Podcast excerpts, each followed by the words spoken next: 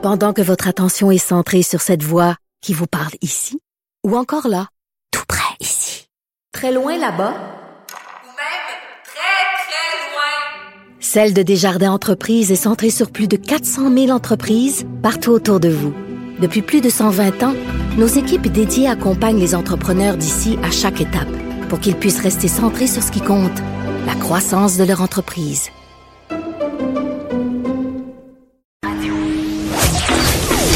Dit souvent que les murs ont des oreilles.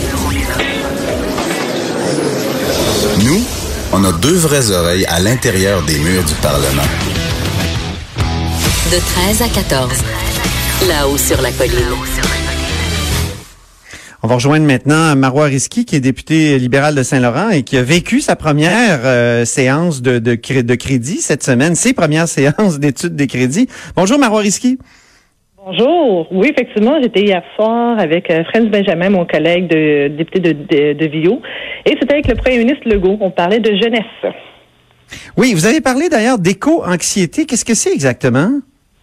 Ah, ben, en fait, c'est ce que j'ai demandé au premier ministre. Quelles sont les trois grandes priorités des jeunes?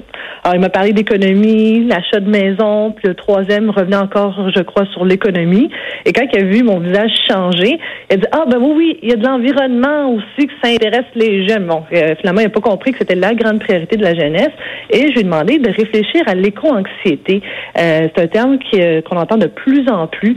C'est l'angoisse qui est ressentie par euh, les nouvelles générations, mais pas seulement les nouvelles générations.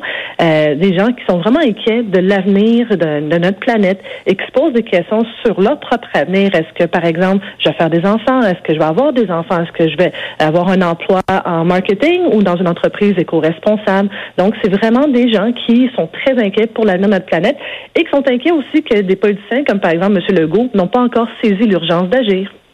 Ça se traduit, est-ce qu'il y, a- y des symptômes euh, physiques hein, d'éco-anxiété ou c'est simplement un état moral euh, général de- de- d'inquiétude?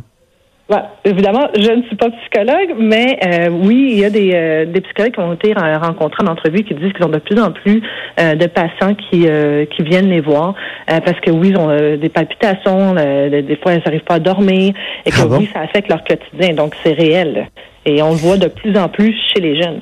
Ben, on voyait ce matin dans, le journal de Québec et dans le journal de Montréal une étude qui nous disait que c'est le, comment dire, l'accoutumance aux écrans qui, euh, qui crée beaucoup de problèmes de, de, de santé, qui peut créer euh, beaucoup de problèmes de santé mentale chez les jeunes.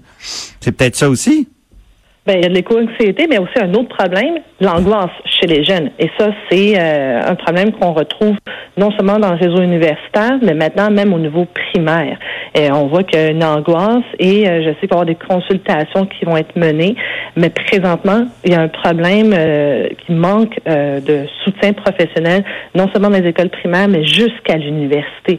Euh, par exemple, dans le réseau universitaire, si aujourd'hui vous avez un jeune qui va frapper à la porte pour voir un psychologue, il va attendre quelques semaines avant d'être revu, ce qui n'est pas normal. Alors, je comprends que le gouvernement de la CAQ veut faire des consultations, mais il n'y a rien qui l'empêche dès maintenant d'injecter de l'argent, parce qu'il y en a de l'argent qu'il peut l'injecter immédiatement pour euh, offrir davantage d'heures de services et de soutien à, à nos jeunes.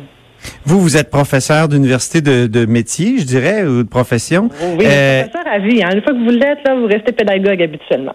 Oui, je sais. Et donc, vous avez eu affaire à des jeunes. Euh, Oui. De quelle manière, vous, vous répondiez euh, à leur anxiété? Euh, je, je- vous avez peut-être pas enseigné longtemps, Marois Risky. Là, vous avez terminé votre doctorat. Vous avez, vous avez ça enseigné combien de temps, d'ailleurs? Cinq ans à l'Université de Sherbrooke, Ah, cinq ans. mais j'étais aussi, la, mais j'étais aussi la directrice du programme de maîtrise. Donc, euh, non seulement je gérais ma classe, mais j'avais aussi la responsabilité euh, de environ 300 jeunes au campus de Longueuil. là. Donc, à la maîtrise, j'enseignais aussi à- au campus de, de Revenu Québec. Et oui, il y a de l'angoisse, mais c'est aussi une façon, euh, il y a une partie qui nous appartient à titre de professeur de comment gérer notre classe. Et euh, les examens, à examen à livre fermé, moi, je n'y ai jamais cru. Alors, j'ai mis fin à, dans mes à moi, il n'y avait pas d'examen à livre fermé parce que en pratique, quand vous êtes un bon fiscaliste, vous allez ouvrir votre loi, vous allez vérifier, vous allez vous contre-vérifier et surtout, vous allez travailler en équipe. À l'Université de Sherbrooke, on, nous, on a fait un virage très, très euh, axé sur le travail en équipe. Donc, il y avait beaucoup moins euh, d'examens et plus de travaux en équipe et expériences pratiques. C'est un choix qu'on a fait. Donc, euh, l'anxiété est liée aux anciennes méthodes? C'est ce que vous me dites, des examens fermés, des quoi, des- les, les gens ont beaucoup d'anxiété, les jeunes aussi ont beaucoup d'anxiété lors des, des examens oraux ou des ou des présentations orales, ce qui serait, De- semble, de ce serait dommage des, des, annu- des annuler là, ces, ces Ben, Je expériences. parler de mon expérience personnelle, mais avant de, de parler de mon expérience personnelle, je tiens à souligner que l'Union étudiante du Québec, euh, euh, euh, euh, début du printemps, euh, non, pardon, au printemps ou dé- début de l'été, vont déposer un rapport parce qu'ils ont consulté plusieurs universitaires. Il y a une, long- une large étude qui a été faite par l'Union étudiante du Québec, et là, il va y avoir un rapport qui va être déposé sur les causes. Il va nous donner un, un- un portrait plus global de la situation au Québec. Mais moi, je peux vous parler de mon expérience euh, personnelle, mais c'est pas euh, une expérience qu'on peut euh, appliquer mutadis mutandis à l'ensemble du Québec. Mais Ouais. dans ma classe, il y avait plusieurs, par exemple, on est à Sherbrooke, donc il y a des jeunes qui doivent prendre un appartement à Sherbrooke, mais qui habitent pas nécessairement à Sherbrooke, donc il y a un coût lié à leurs études qu'ils doivent aussi assumer. Il y a aussi le transport, l'éloignement de la famille, euh, les livres en fiscalité, ça coûte cher. Euh, quand vous êtes dans un programme euh, aussi rigoureux que la fiscalité, euh, vous travaillez énormément juste pour étudier. Vous n'avez pas le temps nécessairement pour travailler en plus à temps partiel euh, pour payer vos études. Donc, euh, si vous êtes chanceux, vous avez des bourses. Sinon, ben, vous devez avoir les prêts et bourses. Donc, il y a aussi l'argent qui va être mis, mais ça ne peut pas couvrir l'ensemble de tous vos besoins. Alors, c'est sûr qu'il y a aussi une angoisse monétaire qui peut expliquer différents facteurs, mais surtout les examens. Quand vous avez, là, par exemple, deux examens dans la même journée, c'est sûr que vous allez être stressé. Alors, c'est important. euh, chez nous, on, on s'assurait qu'il n'y ait pas les mêmes, dans la même journée plusieurs examens et que dans la mesure du Ouais. possible, au moins. En même 24 temps, est-ce que c'est pas, est-ce que ça fait pas partie de la vie d'apprendre à gérer son stress, d'avoir, d'avoir des grosses journées puis d'être capable de passer à travers? Après ça, on- il me semble, en tout cas. Oui, mais le réseau scolaire nous prépare à cela et nous Ben brise oui. pas avant de nous préparer au marché du travail. Donc, Ouais, c'est ouais. par étapes qu'on vous amène au marché du travail. Puis on ne forme pas juste le savoir et le savoir-faire, mais le savoir-être. Et ça, à l'université, euh, je peux parler de mon expérience à l'Université de Sherbrooke, le savoir-être est une composante là, hyper importante. Alors, c'est pour ça qu'on amène nos étudiants à travailler aussi en équipe. Puis oui, euh, un des cours qui avait été instauré euh, dans, euh, dans le programme de maîtrise était fait avec euh, Brigitte Carrel, une psychologue, pour justement montrer, un, à gérer ses émotions, travailler en équipe, gérer les conflits de personnalité dans une équipe. Et au départ, je vous disais qu'à la plupart des étudiants trouvaient ça, ben là, franchement, je suis inscrit en, en fiscalité, pourquoi que j'ai un cours avec une psychologue?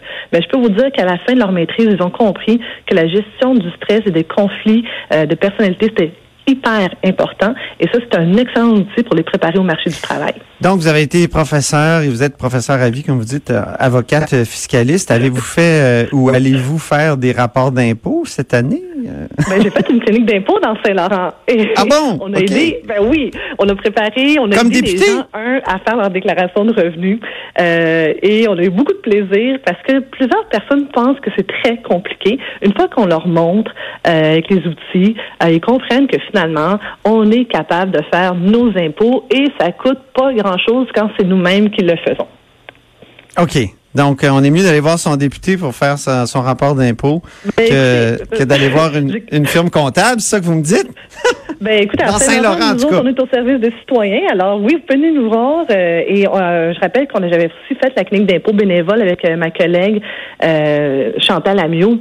Et on avait une clinique très importante à l'Université de Sherbrooke d'impôt. Donc, c'est tout naturel pour moi de continuer de faire une clinique d'impôt bénévole. J'adore ça. Là. Je pense que je suis une des rares qui aime la, la saison de l'impôt. Ouais. là, Mais écoutez, on est fiscaliste, on ne l'est pas. Hein?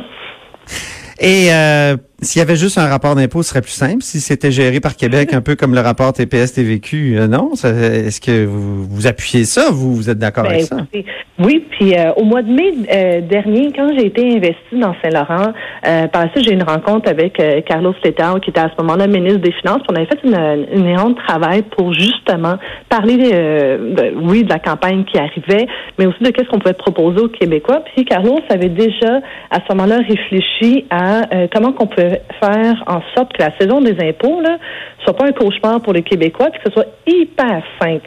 Et on avait avancé l'idée suivante, euh, mais que ce soit pré-rempli pour les gens. Et Carlos avait déjà, à ce moment-là, euh, mis deux comités. Un comité qui devait voir avec Ottawa pour faire une déclaration unique, automatisée, et l'autre comité qui travaillait pour avoir euh, une déclaration pré-remplie. Parce que, par exemple, je vais vous donner un cas précis. Prenons mon exemple. Ouais, qu'est-ce que c'est une pour les gens qui nous écoutent, là, une, une déclaration pré-remplie, c'est quoi exactement? Ben, euh, par exemple, en prenons que Mario Risky est professeur à l'Université de Sherbrooke, c'est mon seul employeur.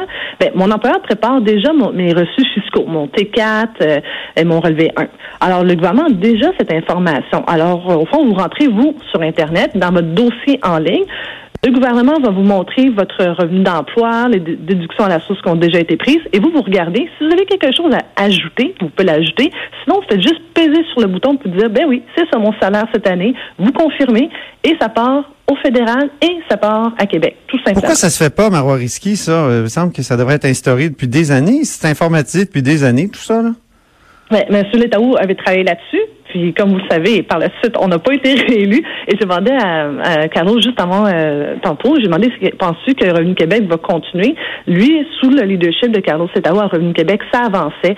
Et euh, il me disait que c'était quand même assez près là, pour la déclaration pré-remplie. Maintenant, ce sera au gouvernement de la CAQ de faire le suivi sur le travail qui a déjà été entamé par Carlos en titre de ministre des Finances. Bon, alors, euh, on peut espérer qu'en peut-être l'an prochain, on aura une déclaration euh, pré-remplie, alors. Ben, ça, ça te va de soi, hein, parce que sincèrement, euh, c'est pas très compliqué. Ça se fait déjà des fois ailleurs. Alors, et on sait que les deux comités ont déjà été mis sur pied. Le travail a été fait. Maintenant, c'est juste à Mais je pense qu'il y, de- y a des firmes qui se spécialisent là-dedans. Ils doivent pas être favorables euh, à ce que le- le- l'État donne tout cuit dans le bec euh, le rapport d'impôt euh, aux gens. Ben, écoutez, moi, ce que les firmes pensent, euh, c'est correct pour eux, mais moi, ma, préoccup- ma seule préoccupation, c'est pour les citoyens. Si les citoyens, on peut euh, leur faire économiser de l'argent et simplifier leur vie, ben, c'est sûr qu'on va aller dans ce sens-là. Bien. Ben, merci beaucoup, Marois Risky. Je vous souhaite un bon euh, congé pascal. Merci à vous. Au revoir. À la prochaine. Après la pause, euh, c'est Pascal Bérubé qui est là, chef intérimaire du PQ.